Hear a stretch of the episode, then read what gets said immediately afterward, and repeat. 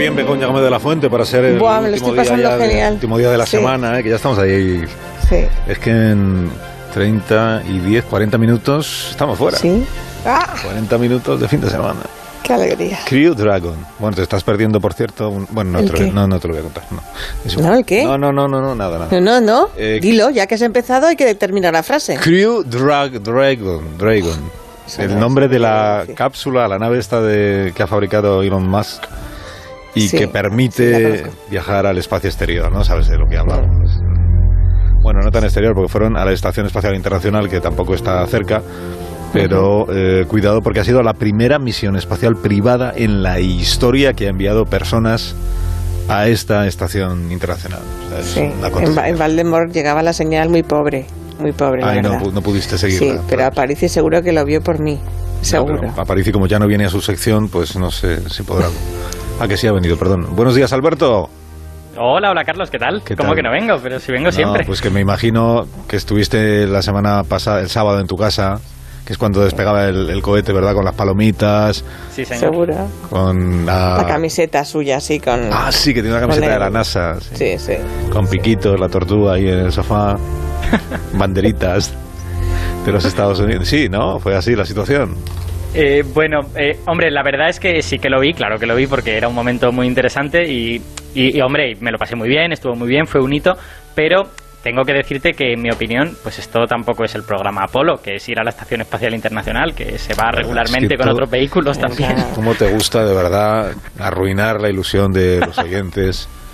Hacía nueve años que Estados Unidos no enviaba astronautas con un vehículo propio estadounidense al espacio, Eso es. Eso es exactamente así y, y de hecho el programa de SpaceX mola mucho y a ver si de, de alguna manera hace que Boeing y Blue Origin, que son los competidores de la empresa de Elon Musk, eh, se pongan las pilas y así hay también más vehículos. Pero eh, yo debo decirte que eh, no fue en Cabo Cañaveral donde estuvo posado el ojo de la ciencia la semana pasada, ¿no? Pues no sé. Hemos lanzado al espacio un cohete de última generación de 70 metros, además. O sea que si el ojo de la ciencia no lo teníais puesto ahí, no sé dónde lo podíais tener. Yo te, cuento mis argumentos. Mi argumento es que la tecnología necesaria para esta misión ya la teníamos, ya la tenía SpaceX, ya había mandado cosas a la Estación Espacial Internacional, ya se había probado con éxito la Crew Dragon, lo que pasa es que sin tripulación, lo único que faltaba es poner personitas y mandarla, ¿no? Sin embargo, la semana pasada la ciencia desveló una cosa que nunca habíamos visto, y no fue un cohete de 70 metros, porque el Falcon 9 lo tenemos muy visto. Hoy lo que os quiero hablar es de algo que hasta ahora era imposible y que por fin ahora podemos ver. Bueno, eh, voy, a, voy a matizar. No es exactamente ver porque no hemos usado luz visible y lo hemos visto gracias a la radio, precisamente. ¿Cómo? La palabra radio. radio en tu Radio. sección capta mi atención de inmediato. ¿Qué es lo que, qué es lo que Os tienes voy- que contarnos? Os voy a explicar. ¿Qué me, dirías si, ¿Qué me diríais si os dijera que se nos ha perdido el 50% de la materia del universo? Bueno, de, de verdad, es- realmente eso depende de quién haga las cuentas, porque hay gente que dice que nos falta incluso el 75% de la materia del universo. Mucho es eso, perdido, ¿no? ¿Pero a qué te refieres exactamente con perder? Eso Pues, es. claro, perder en tu idioma. Vale, voy, voy, a, voy a ponernos una metáfora para ver para que lo Sí. entendamos todos. Imagina, imaginaos que pudiéramos poner el universo en una báscula, ¿vale? Que no Hmm. podemos, pero bueno. Y la báscula nos dice que el universo pesa 100 kilos. Y luego Sí. nosotros decimos, venga, vamos a comprobar que la báscula está bien. Nos ponemos a contar estrellas, a ver cuánto pesan las estrellas y encontramos 25 kilos. Luego le preguntas a otra gente y dice, pues yo encuentro 35, yo encuentro 40. Nadie encuentra más de eso. Y, ¿Pero qué ha pasado? Si la báscula marca 100, pues deberíamos encontrar 100, ¿no? Esta me la pido, pues una báscula trucada, ¿no? Para adelgazar.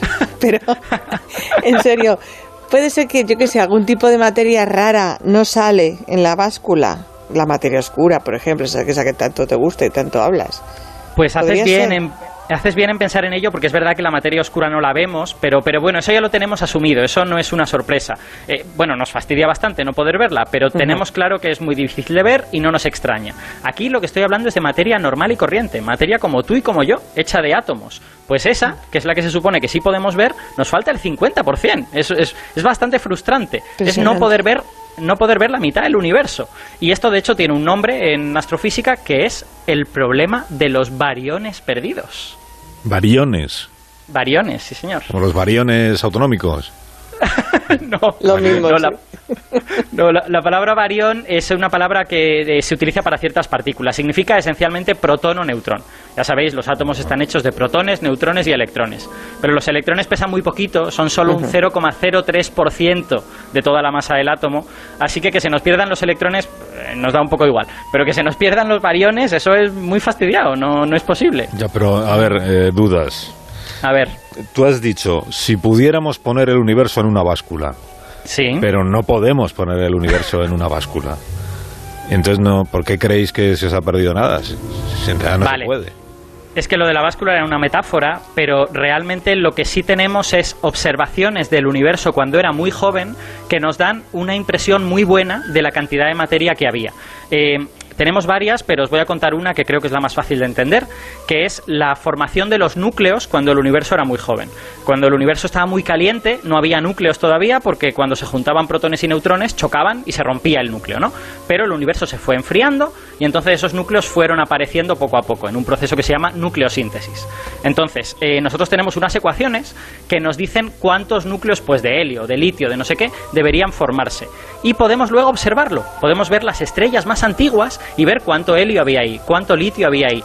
Y resulta que nuestras ecuaciones coinciden súper bien con lo que vemos con la cantidad de materia que os he dicho, que es como más del doble de la que podemos ver. Así que en ese sentido lo hemos perdido. Si la nucleosíntesis funciona tan bien, ¿cómo es posible que no tengamos esa materia cuando nos ponemos a mirar? Oye, y la segunda duda, tú has dicho que ibas a hablar de la radio. Sí. ¿Y, y cuándo vas a hablar de la radio? Pues no has dicho nada. Ahora mismo, porque lo que lo que se ha publicado en la revista Science Sí. y que nos ha permitido ver esta materia perdida son unas emisiones de radio de las que hemos hablado en este programa, por cierto, que se llaman ráfagas rápidas de radio o fast radio bursts. Eh, son, son emisiones de radio muy, muy, muy cortitas, duran eh, dos o tres milisegundos, vienen de galaxias lejanas. De hecho, a día de hoy no entendemos la física que las forma, solo sabemos que son muy, muy cortitas y que vienen de muchos sitios. Bueno, pues esas emisiones de radio que vienen de muchos sitios del cielo las podemos usar para ver, entre comillas, la materia que hay entre esas galaxias y nosotros. Ya.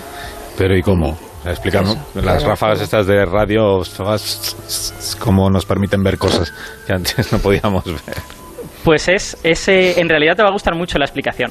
Que es que eh, cuando esta radio atraviesa materia, pasa por un sitio donde hay átomos, resulta que las frecuencias agudas de la radio se ven afectadas mm, de manera diferente que las frecuencias graves. Y lo que ocurre es que las frecuencias agudas se mueven más rápido por esa, por esa materia y las frecuencias graves más lentas. De manera que a nosotros cuando nos llega ese fast radio burst, eh, nos, nos llega primero con las frecuencias agudas y luego con las graves. Y lo que escuchamos, entre comillas, es algo que hace... ¿Cómo? Perdón, ¿podrías eh, repetir eh, cómo haces? Sabía que te gustaría. Hace...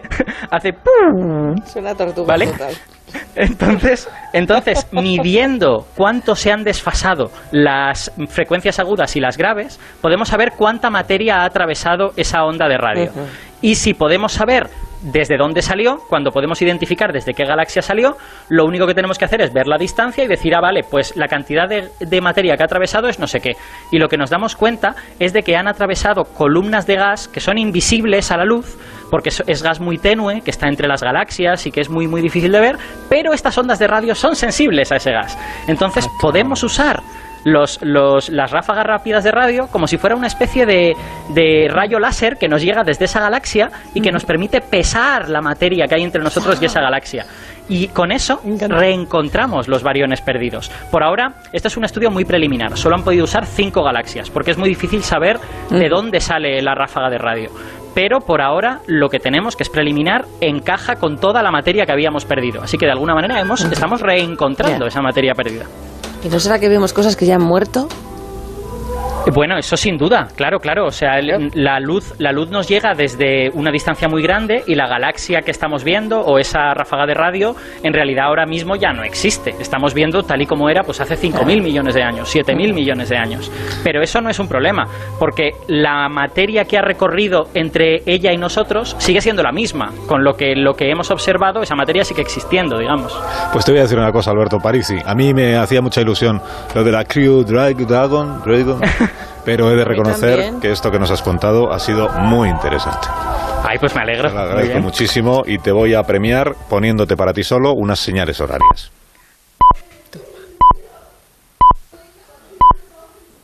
Alberto, hasta la próxima semana. Hasta la próxima semana, Adiós. Carlos. Un saludo a la población de Valdemoro, que está sonando en directo también, la mitad de la Sí, población. está revolucionada en este programa. de- Ahora las la- noticias. de pesar materia.